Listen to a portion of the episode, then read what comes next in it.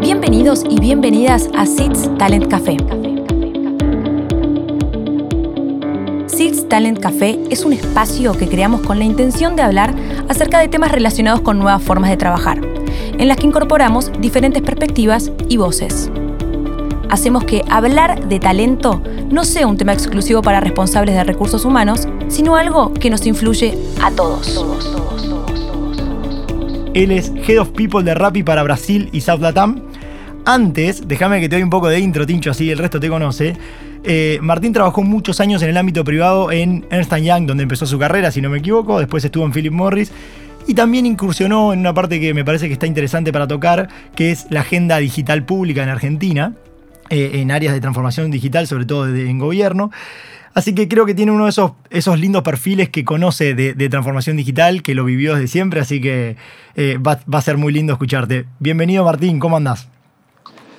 Muchas gracias Nacho. bueno, saludos a todos. Veo varias caras conocidas acá, además de Santi, Poti y algunos otros que no, creo que nos, hemos visto por ahí. Así que gracias a todos por, el interés y, en la charla. Y bueno, eh, nada, bueno, agradecido de estar acá. Sí, como, como, como decías, hablar de talento no es algo que es exclusivo para la gente de recursos humanos. Creo que hace mucho tiempo dejó de serlo. Y, de verdad que es una de las de las dos o tres cosas que hacen que las empresas funcionen. Eh, todas las empresas, las consolidadas y las nuevas, eh, y los unicornios y las que crecen rápido, como es el caso eh, de Rappi. Pero las discusiones de personas, te diría que son centrales en, en, Rappi. Es casi que es lo, una de las dos o tres cosas fundamentales para que, para que la empresa pueda funcionar, probablemente la primera. Es que, como siempre decíamos, Martín, y creo que coincido, y vengo escuchando otros, otros referentes también como vos en, ediciones anteriores, las organizaciones no dejan nunca de ser empresas, ¿no? Entonces el gran desafío acá es cómo integramos, eh, cómo, cómo, perdón, no dejan de ser personas, ¿no? Que cómo integramos personas dentro de un, de un, ecosistema que es complejo. Entonces, creo que hay algo, hay algo muy interesante y por eso yo quería primero, antes de que nos metamos en el mundo rápido y lleno, que nos cuentes un poco de tu historia, porque me parece que está buena, eh, eh, es enriquecedora. Entiendo que, empezaste hace un par de años en Ernst Young, ¿no? ¿Cómo, cómo fue ese camino? Yo empecé, empecé, en realidad empecé, yo soy psicólogo de, formación. Eh, y cuando, bueno, cuando estaba en la facultad pensé en hacer dos millones de cosas distintas porque siempre tuve intereses bastante variados, pero pero al final me empecé a orientar para trabajar en empresas, me fui a hacer un intercambio a Miami, en la época no se estudiaba nada de eso acá, me fui a hacer a una universidad y me elegí todas las materias que tenían que ver con, con recursos humanos. Y cuando volví, conseguí trabajo en, en Arthur Andersen, que después fue Ernst Young, eh, y trabajé cinco años y medio en consultoría, que está bueno, como, como, me, me, pareció una forma divertida de empezar la carrera porque te da mucha exposición a temas distintos y a industrias y a empresas distintas, desde trabajaba, no sé, desde disco hasta IPF o hasta Coca-Cola, empresas completamente de distintas categorías y, distintos tamaños, realidades, todo. Em, después me pasó lo que le pasa a muchas personas que empiezan, y tal vez aquí en la audiencia hay gente que trabaja en consultoría, tal vez lo, lo pueden entender, como que empecé a sentir que quería meterme más de lleno en una cosa y poder terminarla, y poder ver cómo salía al final, ver el impacto real. Eh, me, sentía un poco alejado eh, en los proyectos en los que trabajaba. Si bien me divertía mucho, quería estar más involucrado. Y, así fue que entré en Philip Morris, llegamos varios ex Philip Morris acá en la llamada, eh, en un programa que, que, fue como, era un programa como, como un fast track, etcétera, Em, y, fue un recorrido lindo. Trabajé dos veces en Philip Morris. Primero seis años, después me fui, después explico dónde me fui y volví y traje ocho años más. Y trabajé en distintos países y en distintas funciones. Eh, en recursos humanos, de los, de los 20 años que llevo trabajando, digamos 10 fueron en recursos humanos y 10 en otras cosas. Pero dentro de Philip Morris trabajé, eh, fui director de recursos humanos en, varios países y también eh, fui director de asuntos corporativos en Colombia y que es la relación con el gobierno. Eh, y, al final del, recorrido en Philip Morris eh, fui como director de transformación digital para, una, para Latinoamérica. El, digamos, lo que a mí me, mueve o me movió siempre es em, el, talento y, la, y las personas en una parte específica que es el mundo del trabajo, ¿no? Si bien soy psicólogo, digamos, me, me interesa pero genuinamente las personas y lo que pasa con, los seres humanos, etcétera, pero principalmente en cuanto a cómo se desarrollan, cómo trabajan, cómo aprenden, cómo crecen, etcétera.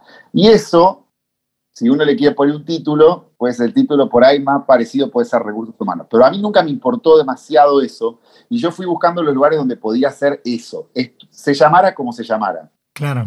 Em, por eso el hilo conductor de la carrera, tal vez cada uno lo tiene que encontrar. El mío es ese. Eh, entonces, eso me llevó por distintos lados. Me llevó por eh, consultoría al comienzo, después por recursos humanos, me enfoqué en desarrollo, después fui generalista, fui director de recursos humanos varias veces. Cuando me pasé a asuntos corporativos era porque yo quería ser, porque en Colombia había, era un momento específico de la transformación del país y yo me pasé a en, mi cabeza a, trabajar en la reconstrucción de Colombia. Eh, así fue que después me invitaron a, irme a Naciones Unidas. Me fui un año a trabajar en Naciones Unidas en Colombia, eh, a generar oportunidades de, empleo o, de, trabajo para personas que, estaban desmovilizándose de, las guerrillas y y de los grupos de paramilitares. No, qué, eh, interesante, Tincho. y eso estuvo, buenísimo. Eh, después volví a, la carrera un poco más, más corporativa, digamos, con, con Philip Morris. Ese recorrido lo terminé trabajando en transformación digital.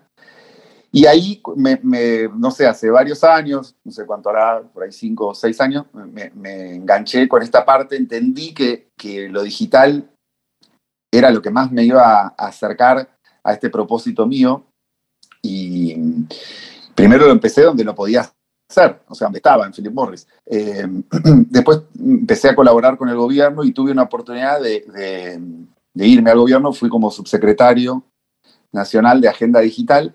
Eh, y eso se cortó antes de lo previsto porque, digamos, eh, salimos del gobierno este, por, el voto de, de la gente. Entonces, estuve un año y medio o algo así. Y aceleré, digamos, en mi cabeza aceleré el próximo paso que yo quería dar, que era trabajar realmente en una, en una empresa que nace digital y que tiene crecimiento fuerte, que, bueno, que llamamos unicornios, etc. Tuve en varios procesos, como, como todo el mundo, y, tuve la oportunidad acá en Rappi, y acá estoy hace menos de un año y medio. tremendo, tremendo, Martín. De verdad creo que yo lo escucho y, incluso cuando preparábamos la charla también ya me, sorprendía y me, y me, encantó un poco tu perfil y creo que a todos acá los que estamos escuchando en, algún lugar conectamos porque casi seguro hiciste algo que todos estamos haciendo. Entonces está bueno y me gusta sobre todo ese, ese aspecto tuyo de, la capacidad de ir transformándote hacia lo que querías, ¿no? que eso me parece que, es central y que hoy en día está, está muy marcado también. Pero a mí hay algo que me quiero ir ya tratando de meter de lleno, ¿no? ¿Qué, ¿Cuál es la diferencia de trabajar en una empresa como Rappi con trabajar en Philip Morris o trabajar en el gobierno o en una consultora? ¿Qué ves vos como lo, principal que decís, che, esto la verdad que cuando entré me, me voló la cabeza? Sí, hay, mira, está bueno porque hay un montón de diferencias. Inclusive trabajar en, un unicornio que está en una etapa de crecimiento fuerte pre-IPO es distinto a trabajar, no sé, en una empresa de similar pero ya consolidada por decir, eh, no sé, no es lo mismo trabajar, eh, y esto lo digo un poco en función de hablar con un montón de gente del ecosistema con la que hablo ahora, eh, candidatos, personas que quieren trabajar en Rappi, personas que ya trabajaron en Rappi, que trabajan, gente que trabaja en otras empresas. No es lo mismo trabajar, digamos, en, en, en, Rappi que trabajar en Mercado Libre, en Amazon, en Google o en Uber. son todas realidades diferentes.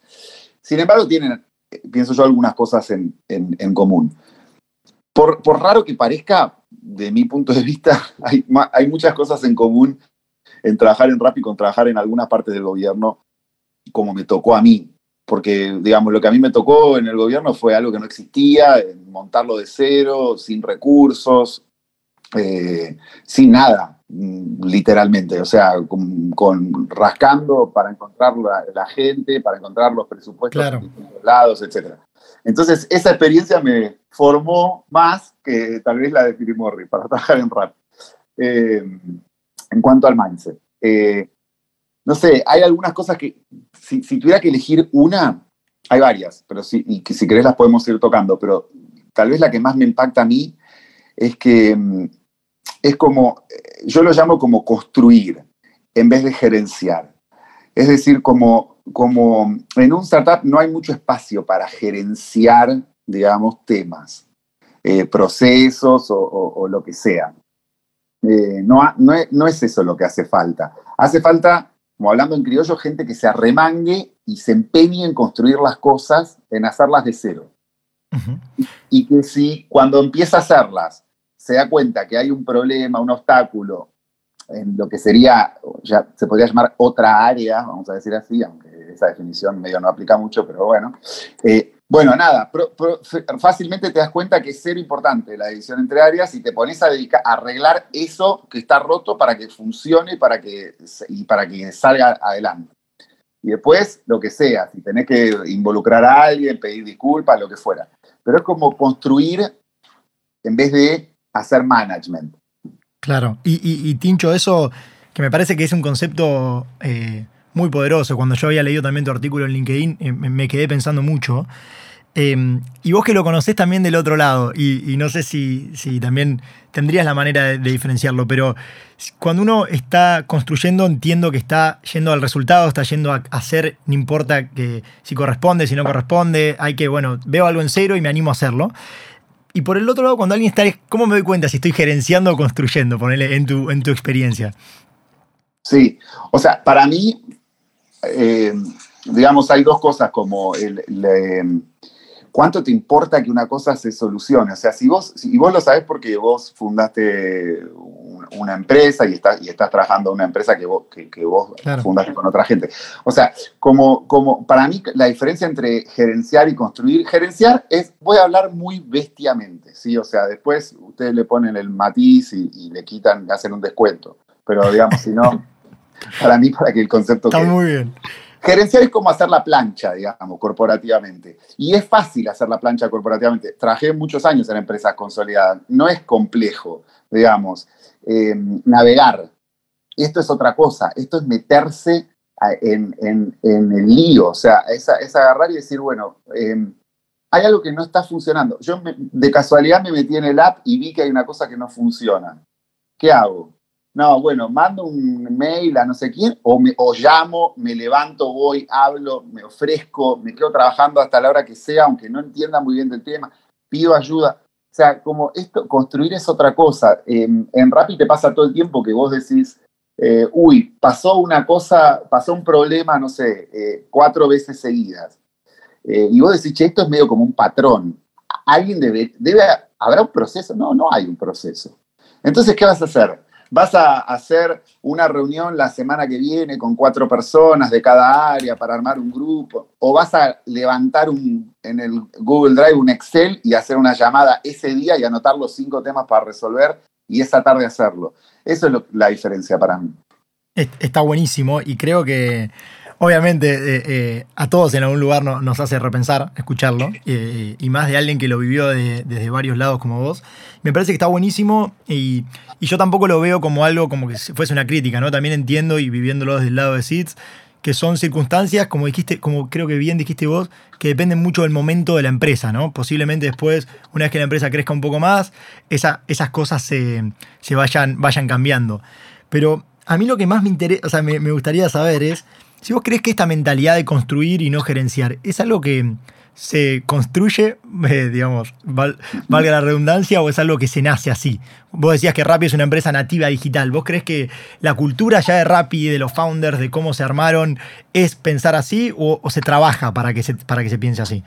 No, yo, está buenísima la pregunta porque, porque mm, en varias charlas en las que, tú, que, que, viste que voy estando, ha sido interactuando, surge eso, porque obviamente mis amigos y compañeros de empresas que, están en empresas más consolidadas, eh, también por ahí me preguntan algo parecido.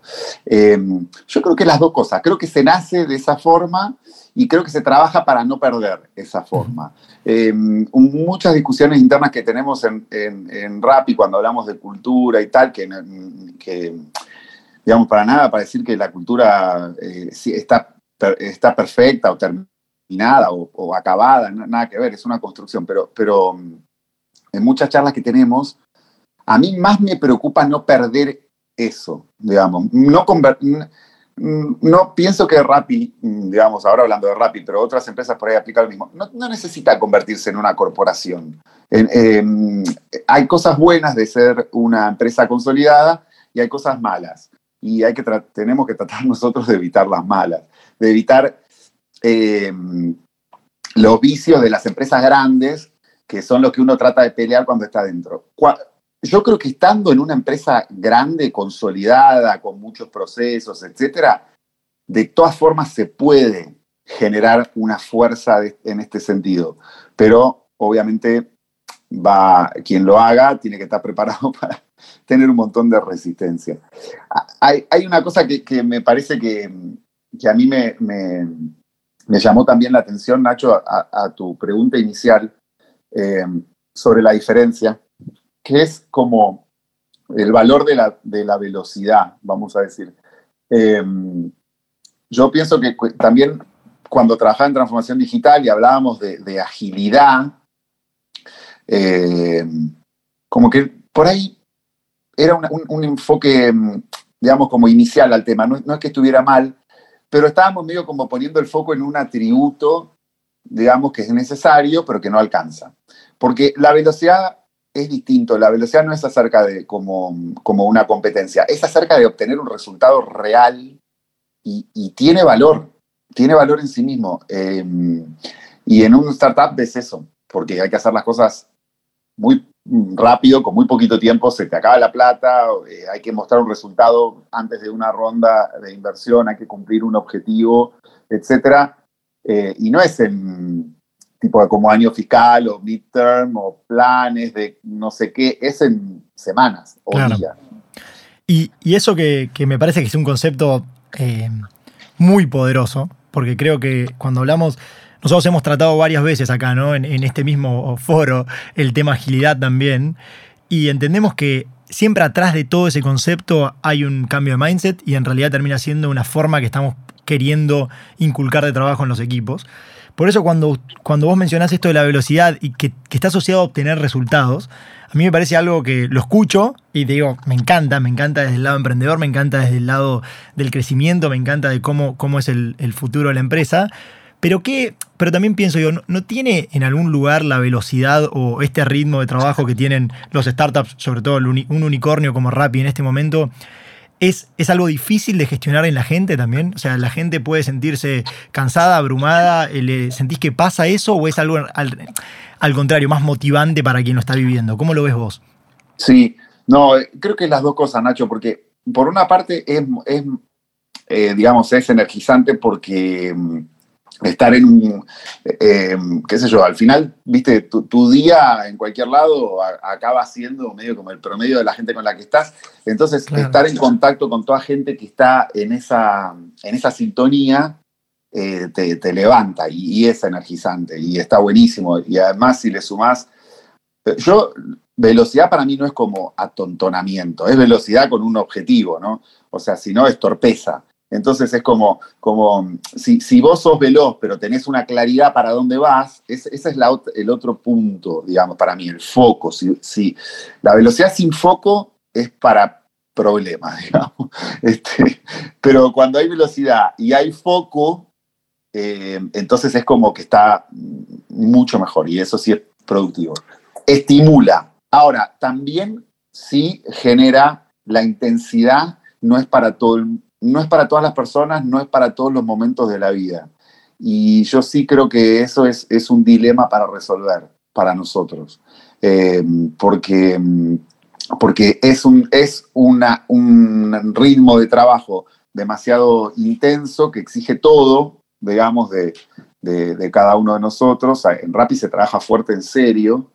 Eh, no sé, no sé si, si a veces paro para pensar, no sé si hay otra forma de, crear una empresa de billones de dólares en menos de cinco años. claro. Entonces es, es, mm, digamos, nadie por más, no, es no se trata de ser inteligente, digamos, por más inteligente que seas, no lo vas a llevar relajado.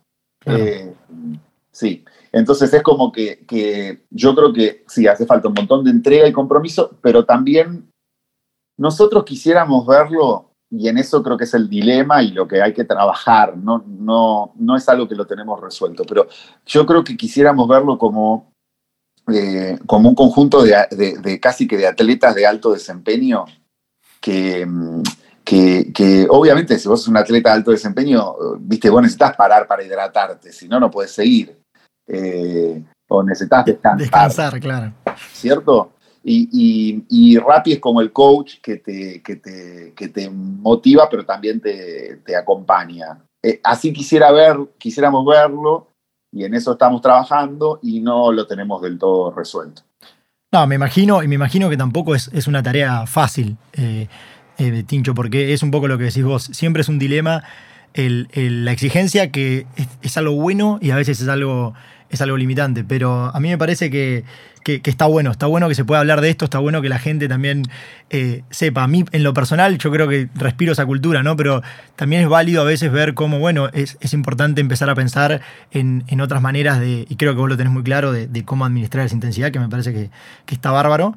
Eh, y lo decías vos un poco, ¿no? En, tu nota, básicamente trabajar en estas empresas es dedicar la vida un poco a eso, que, que me parece que es una elección y en mi caso particularmente creo que lo hago eh, con SIDS y lo disfruto de hacerlo, ¿no? Pero qué importante también ahí es que, la gente que esté sea la correcta. Entonces. Sí, total, la correcta y en el momento. Mira, acá se acaba de sumar, soy re, buchón, pero me encanta, se acaba me de encanta. sumar Augusto, que trabajó en Rappi más tiempo que yo, inclusive. ¿eh? Así que también puede comentar. vamos a invitar a hablar si se animan. bueno. Y Tincho, vamos a otro, otro tema que a mí me parece eh, muy, muy interesante, que también vos lo hablabas eh, en, alguna otra ocasión, y es, estamos hablando de una empresa, no sé, veo acá gente de, otras, de otras empresas por ahí más corporativas, más tradicionales, y, que nos cuentan de sus estructuras incluso muy modernas, pero ¿cómo es la estructura de, de Rappi? O sea, hay, hay, equipos, hay puestos, hay cómo, cómo, cómo gestionan, por no decir gerencian los equipos. Sí, total. Bueno, mira, em, muy fluidamente, vamos a decir. Eh, o sea, primero que esto es cuando, em, cuando llego a meterse en una empresa en construcción, es, como literal eso, o sea, tipo, mm, al comienzo por ahí vos tenés, mm, no sé, un par de semanas que preguntas, che, ¿hay esto? Eh, o, o no preguntas, hay, preguntas, ¿dónde están los organigramas? Y después ya a las dos o tres semanas empezás a preguntar, ¿hay organigramas? Porque ya te das cuenta que por ahí, por ahí no hay. Eh, entonces, en este año y medio que yo llevo acá, hemos algunas cosas que valen la pena organizarse, porque no es generar burocracia, sino que es generar claridad eh, y, darle, cuando vos decís, eh, no sé, te voy a poner un ejemplo de, de, los organigramas que me preguntaste, pero también de los objetivos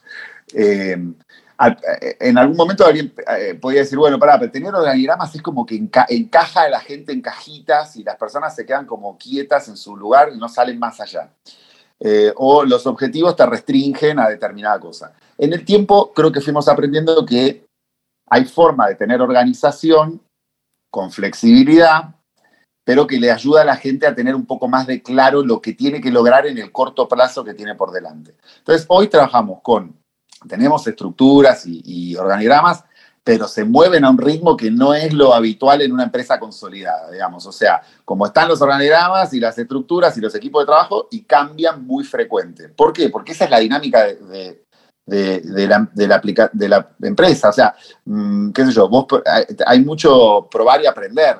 Entonces, de pronto lanzamos una vertical nueva en un país y esa vertical está seis semanas y no funciona y entonces replegamos y esa gente que se puso a trabajar en ese equipo vuelve y va a trabajar en otra cosa y ahora con, con la virtualidad adoptamos en, hace casi un año una forma de trabajo que llamamos Work from Anywhere, entonces gente de cualquier lado trabaja en cualquier proyecto de, otra geografía. Entonces eso por una parte. Y tenemos objetivos que usamos esta metodología que, que viene de Google, de los OKRs, que los seteamos cada tres meses.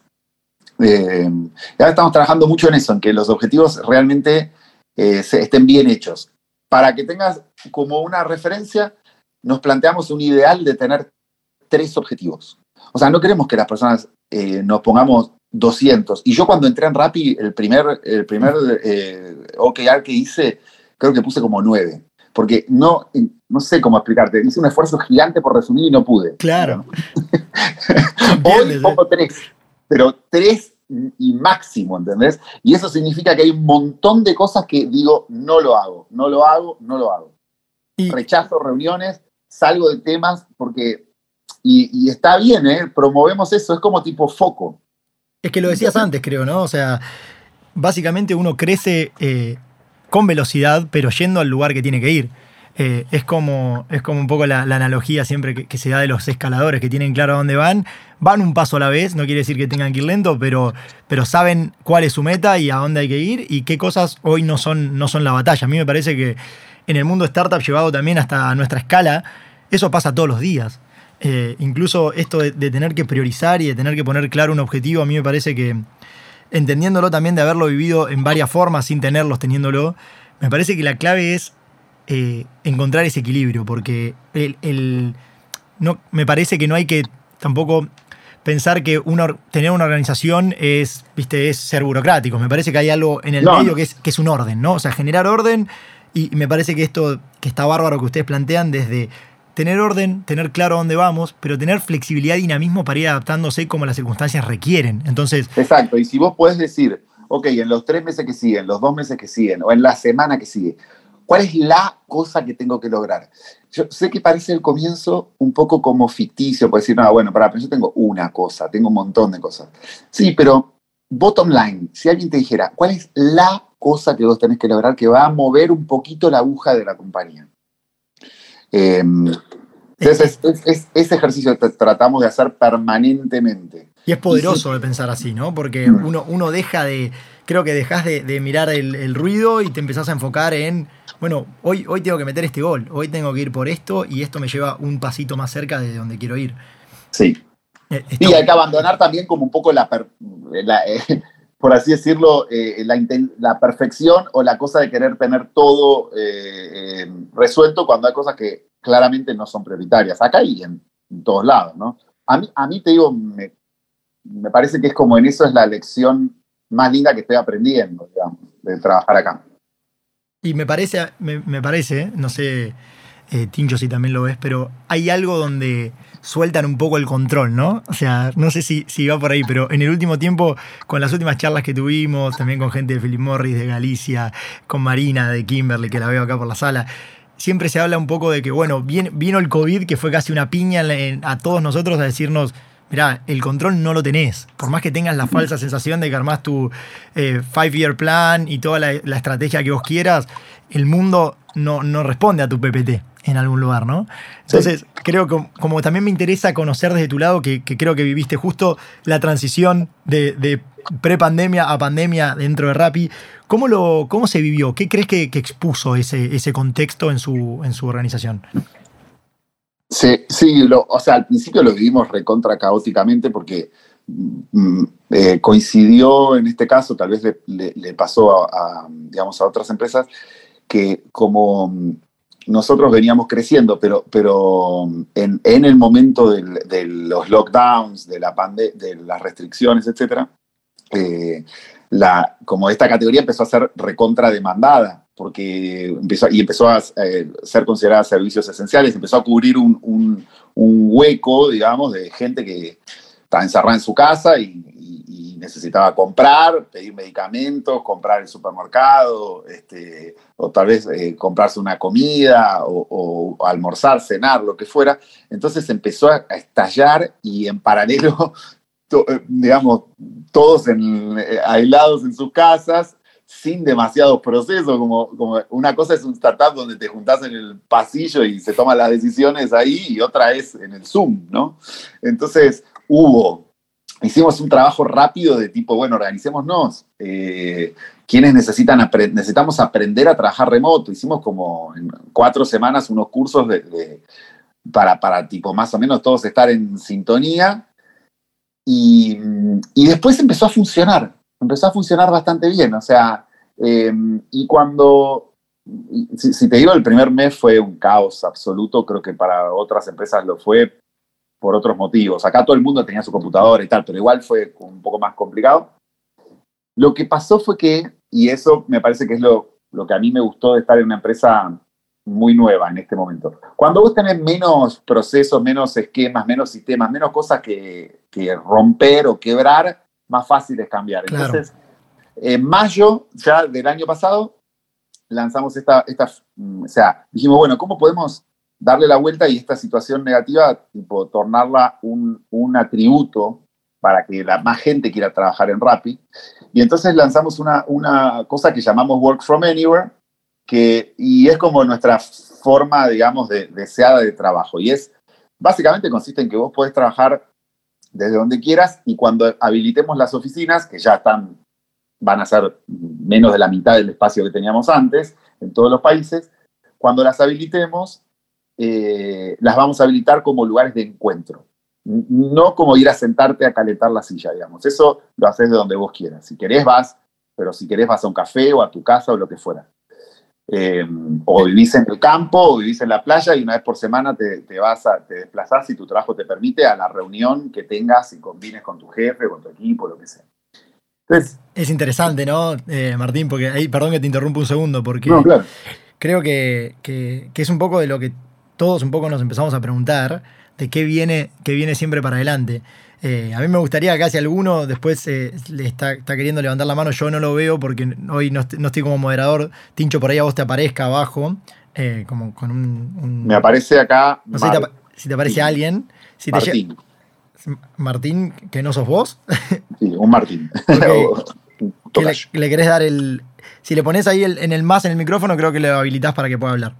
fíjate si, lo, si lo podés gestionar, esto es así, esto es en, real time. Para, creo, creo que puedo. Para. Hola, ¿Dónde estás, Martín? Hola, Nacho. Hola, Martín. ¿Cómo andan? Tincho, ¿cómo andás? ¿Me escuchan? Sí, te escuchamos. Sí, perfecto. Ahí va, gracias, gracias por darme el espacio. Tengo una, una consulta para, para Martín.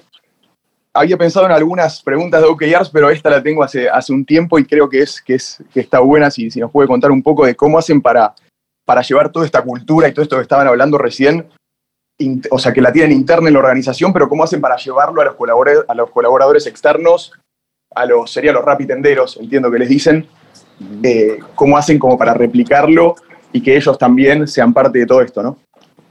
Bueno, mira, es, es, muy buena pregunta, es, digamos, tal vez sea uno de los desafíos más grandes que, que, puede tener una empresa como así de economía colaborativa como, como Rappi, ¿no? Porque, porque estamos hablando ahí de, de, decenas y centenas de miles de, personas. Eh, no, no, tenemos una estrategia ahora para hacer eso. Y de hecho, yo, por ejemplo, como, como en mi función de people, no abarca eh, la relación con, las personas que no son, eh, digamos, em, colaboradores o empleados de, de, de Rappi. Em, sí, sí trabajo con, digamos, trabajamos con, otra población que son los shoppers, que son las personas que eh, hacen la, por ejemplo, cuando haces un pedido en el, en el supermercado, eh, en, muchos, muchos lugares, en muchos de estos supermercados, hay una persona que hace la compra, eh, que es, lo llamamos shopper, que el, lo de ella típicamente son en mm, proporción más mujeres que hombres, hacen la, el pedido y eligen los productos y se comunican inclusive con el cliente, etc. Bueno, esas personas sí son, en, algunos países son empleados directos, en otros son terceros, y con eso sí trabajamos, pero con los que no son, digamos, no tienen una relación de, dependencia, que son los rapitenderos, no, están fuera del scope mío, digamos, y, no, y trabajamos en el, en engagement de, esa, gente, creo que es algo inclusive para, con, mucho espacio de trabajo para adelante, pero no es parte de lo que yo hago, digamos. Está, buenísimo, está buenísimo. Gracias, Tincho, también eh, eh, al tocayo por la pregunta. Creo que está, estuvo bueno. Y, gracias, Nacho, gracias, Martín. no, por favor. Creo que está bueno también eh, planteando lo de Tincho, que bueno, es uno de también de los co-founders de SITS y, creo que es una pregunta que un poco desde SITS tenemos siempre, ¿no? ¿Cómo, cómo se genera una especie de, de, comunidad? Que entiendo que por ahí nuestro, nuestra, nuestra visión es un poco diferente con profesionales que queremos que integrar a una comunidad, ¿no? Pero creo que Rappi vive en algún, y, y SITS viven en algún lugar un paradigma similar de tener un montón de, de tener dos clientes, por decirlo de alguna forma, ¿no? A esta gente que, que los profesionales o los Rappi tenderos en su caso que queremos traer oportunidades de, laburo y a su vez clientes con quienes estamos ofreciendo el servicio, que me parece que es, es un ecosistema complejo de, de personas y que comparto también, Tincho, acá ya a Martorell diciéndole que, que, hay, hay espacio de mejora y que está bueno, está buenísimo también para verlo, ¿no? Sí, sí, sí. Bueno. Y Martín, tenías una, querías hablar de algo de OKRs. Sí, perdón. Eh, aprovecho y hago la última eh, consulta, que es más, más que nada en cómo usan ustedes la metodología, si en la definición de los OKRs incluyen al resto de la organización, lo hacen por áreas, cómo es que lo, que lo llevan a cabo todo eso. O sea, eh, sí, estamos aprendiendo, pero, pero sí incluimos, o sea, es como to, toda la, la, organización tiene sus OKRs y tratamos de hacerlo como construido un, un, mix entre de abajo para arriba y de arriba para abajo. O sea, hay que tener una visión, digamos, esos O's como, como bastante, esos objetivos como bastante ambiciosos y, y casi que soñadores de hacia dónde querés ir, y por otra parte, muchos, muchos de, los, de los key results los construimos de abajo para arriba, agregando eh, los planes, digamos, de las personas. Eh, lo estamos trabajando cada tres meses y ahora estamos haciendo mucho foco en, en que, sean, en que estén bien definidos, que esté bien conversado. Eh, al comienzo poner el objetivo, ¿viste? Que, que, que cada uno de nosotros sienta que listo, esta es una meta que está buena, que es desafiante, que es difícil pero que a la vez siento que tengo los recursos para poder hacerlos y me dedico mucho. Y después tener un feedback eh, a la mitad del recorrido, a, la, a, las seis semanas, breve, tipo va bien, va mal, más foco acá o allá, y, y, poder cerrarlo al final de los tres meses, ahí sí, con un feedback un poquito más detallado, con una sesión de feedback y tal. Eso que, digamos, parece simple, para nosotros es un montón porque bueno, porque si lo logramos, creo que vamos a estar en un lugar distinto de, en cuanto a esto que decía al comienzo de tener tipo mucho foco y la energía de toda esta gente que es tan, que es tan fuerte, enfocarla, digamos, en la misma dirección. Claro, está, está, está buenísimo y creo que es una metodología que, que está bueno para que todos también conozcan y, y, la vayan escuchando. Y algo, también ya nos vamos a ir, vamos a ir cerrando. Eh, Martín, no sé si hay alguien que vos estás, estás como moderador, no sé si ves a alguien más que, que, está levantando la mano por ahí. Veo a Lucía y a Jorgelina. A ver. Bueno, arranco. dale, dale lugar vos, como que cómo la sientas. Hola. Hola Lucía, ¿cómo estás? Hola Nacho, hola Martín, ¿cómo estás? Hola, ¿qué tal? Martín, nos conocimos en, en Masalín, en Philip Morris también. ¿Cómo estás? Ay, ¿qué haces? ¿Cómo estás? Todo bien. eh, yo te quería hacer una pregunta porque me quedé pensando en esto de Work from Anywhere cómo eh, generan eh, como lo que se da del día a día en el presencial, en las relaciones de trabajo. En Philip Morris pasaba mucho que éramos un, gran equipo, eh, que se daba también por estas relaciones del día a día, ¿no? de ir a almorzar juntos, de, eh, no sé, como de, de, vivir otros momentos que no tenían que ver directamente con lo laboral. ¿Cómo trabajan eh, eso en una cultura así tan a distancia, digamos, no? Sí, no, bueno, la, verdad que, es de las cosas que más nos, digamos, nos interesa pensar. Hay una, hay una cosa que es real. Todavía no estamos pudiendo vivirlo full, porque todavía tenemos restricciones en todos lados donde estamos tenemos restricciones. Entonces, como que no puedo eh, contestarlo completamente. Tenemos, de, de Work from Anywhere tenemos más la parte remota que todavía la parte presencial.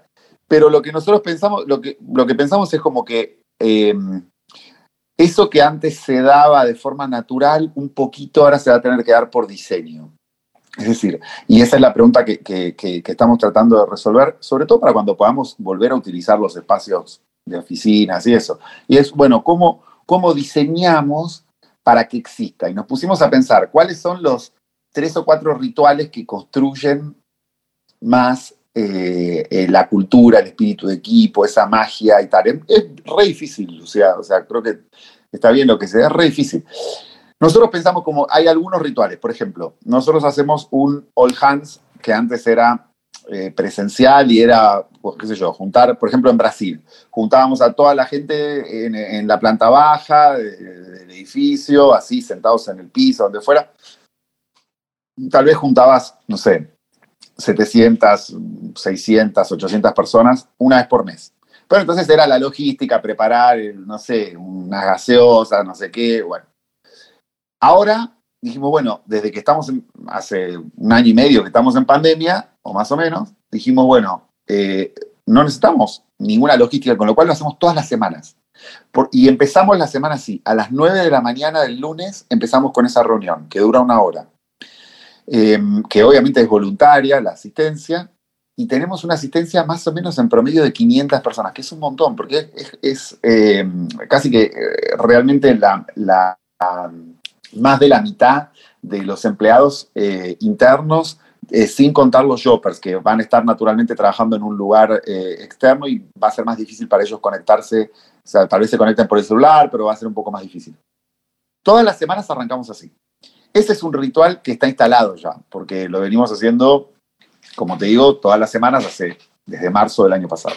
Eh, es, eso genera un montón de cosas positivas, porque no es que habla el gerente general de, la, Rappi en Brasil o hablo yo, no, es como un programa de radio, vamos a decir, donde las personas se van, vamos creando una agenda y ellos van trayendo temas y todos los días, todos los lunes, hablan tres o cuatro áreas distintas contando un proyecto, o hacemos una promoción, o eh, estimulamos que, los empleados participen en el app, se metan, eh, ganan no sé qué cosas, y se usan tal aplicativo, si reportan errores en no sé qué cosas, se ganan créditos, en fin.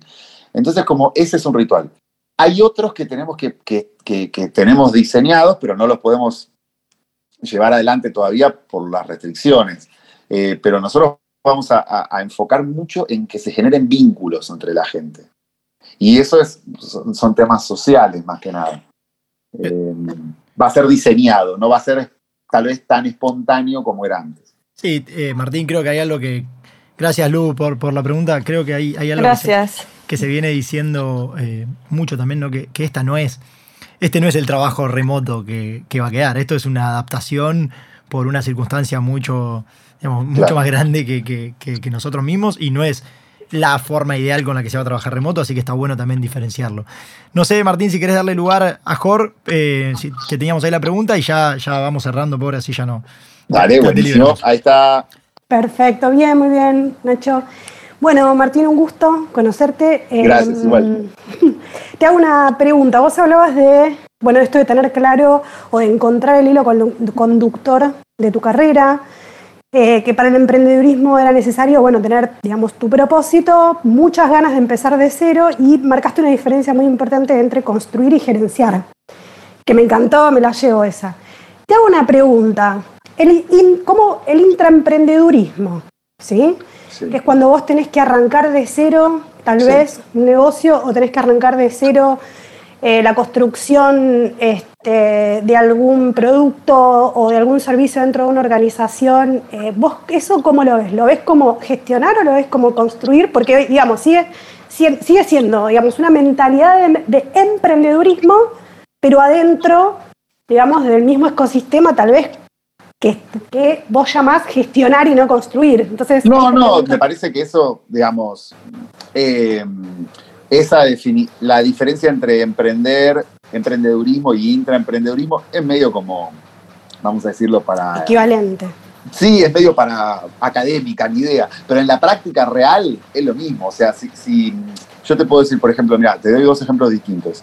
En Rappi hay muchas veces hacemos lo que se llama como acquihire, que es como comprar un pequeño startup o una startup que está, que está creciendo, donde vos comprás eh, el, el, negocio y la gente, las dos cosas. Entonces esas personas se integran al, y eso sería, eso es parte de lo que más nos, nos, nos motiva en Rappi, pensar que Rappi pueda convertirse no en una corporación, sino una especie de comunidad de emprendedores. Entonces, que es recontra distinto. Entonces, pero siendo muy a lo concreto, estos acquihires hacen eso, emprenden, pero dentro de un paraguas, digamos, por así decirlo. Y si vos los ves y hablas con ellos, te vas a dar cuenta que no hay ninguna diferencia con un emprendedor que no lo hace dentro de un paraguas. Es lo mismo. Perfecto. Entonces yo creo que eso, ese es un ejemplo. Otro ejemplo es también yo creo que, mm, emprender, a, mí en lo personal me tocó emprender adentro de paraguas más, eh, vamos a decir así, tradicionales, como fue eh, Philip Morris o el gobierno. Y en los dos casos se puede emprender. O sea, yo, yo lo vi, o sea, yo, yo siempre cuento una anécdota que es muy tonta, pero cuando, cuando estaba en el gobierno eh, como subsecretario de Agenda Digital, yo, yo quería que, que, la primera semana que llegué, yo quería que haya una mesa grande, porque éramos a ser 10 personas, y no quería que sea tipo los boxes ahí como, me parecía como, quería una mesa. Eh, y obviamente es más difícil, entonces no conseguía la mesa. Cuando fui a preguntar que si, porque, si podía tener una mesa, me dijeron que hable con el de, eh, la persona encargada de arquitectura del ministerio. Y cuando fui a buscar a la persona, que, me dijeron que esa persona estaba de licencia hacía un año. Entonces, tipo, callejón sin salida. Entonces me fui el sábado con un destornillador y desarmé las mesas yo. Y, y, y, las armé. Desarmé escritorios y armé una mesa grande. Y el lunes estaba la mesa grande puesta, pues. Y alguien me dijo, bueno, pero ojo, pues es propiedad del Estado. Yo dije, bueno, yo no me robé ninguna tabla, las dejé todas al costado, ¿entendés? O sea, y bueno, yo te juro que me sentía mucho más emprendiendo ahí, tal vez que en otros momentos de mi carrera más corporativa, donde tenía que pedir 800 permisos. O sea, me parece que mm, generar en los lugares grandes las condiciones para que las personas tengan libertad eh, de emprender es como recontra trascendente, porque si lo haces, y yo tenía una, una jefa en este caso en el, en el gobierno nacional muy, muy piola. Entonces yo sabía que yo hacía eso y ella veía y venía y veía la mesa, se iba a matar de risa y me iba a. Me iba a hacer un problema, ¿entendés? Tincho, digamos que esto de, construir para vos es literal ya. O sea, ya llega un punto donde vos construís. no, no, no, no, La mesa quedó bastante defectuosa, pero bueno. No importa. Bueno, Jorge, gracias. Mil gracias por la, pregunta, eh, por la pregunta. Gracias, estoy muy contento que hoy eh, se animaron también varios a preguntar. Creo que, fue, fue enriquecedor, estuvo buenísimo. Eh, Tincho, de, mi lado, decirte realmente que creo que, lo disfruté mucho, que estuvo muy bueno, que, que se aprende mucho escuchándote. Y sobre todo me llevo esto de que, que, dijiste al principio que te interesan genuinamente las personas y se nota. Se nota, se nota cuando hablas, se nota cuando, cuando escuchás a la gente que te hace la pregunta y para mí, que creo que en algún lugar lo comparto ese sentimiento y también siento que es un poco mi hilo conductor, te lo agradezco porque, porque es inspirador. Así que nada, Tincho, gracias por, por tu tiempo, por la paciencia y por, por haber sido parte de, este Seeds Talent Café. Bueno, fue un placer. Gracias a, vos, Nacho, por, eh, y Santi por la invitación. Y bueno, nada, un gusto conocerlos eh, eh, a todos y, reencontrarlos a los, a los que reencontré y seguimos conectados. Dale, querido. Bueno, gracias. Muchas gracias a todos, a quienes escucharon y, a quienes van a escuchar el podcast seguramente. Les recuerdo que vamos a estar publicando parte de esta charla en nuestro podcast, así que si no nos dejen de seguir en nuestras cuentas de System Sembramos Talento en LinkedIn y en Spotify. Y aprovecho también para contarles una novedad que es que hace unos días creamos nuestro primer club en Clubhouse, de la mano acá de Santi, que es el gran gestor de, nuestras iniciativas en Clubhouse, que se llama Freelancers Latam by Seeds.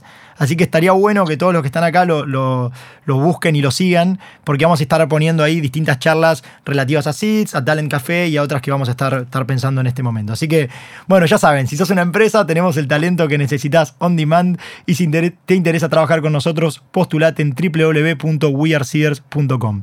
Será hasta la semana que viene y que tengan una muy buena jornada. Llegamos al final de este episodio de Seeds Talent Café. Recuerden seguirnos en LinkedIn, Instagram y visitar nuestra web www.wearseeders.com. Gracias por escuchar. Será hasta la próxima.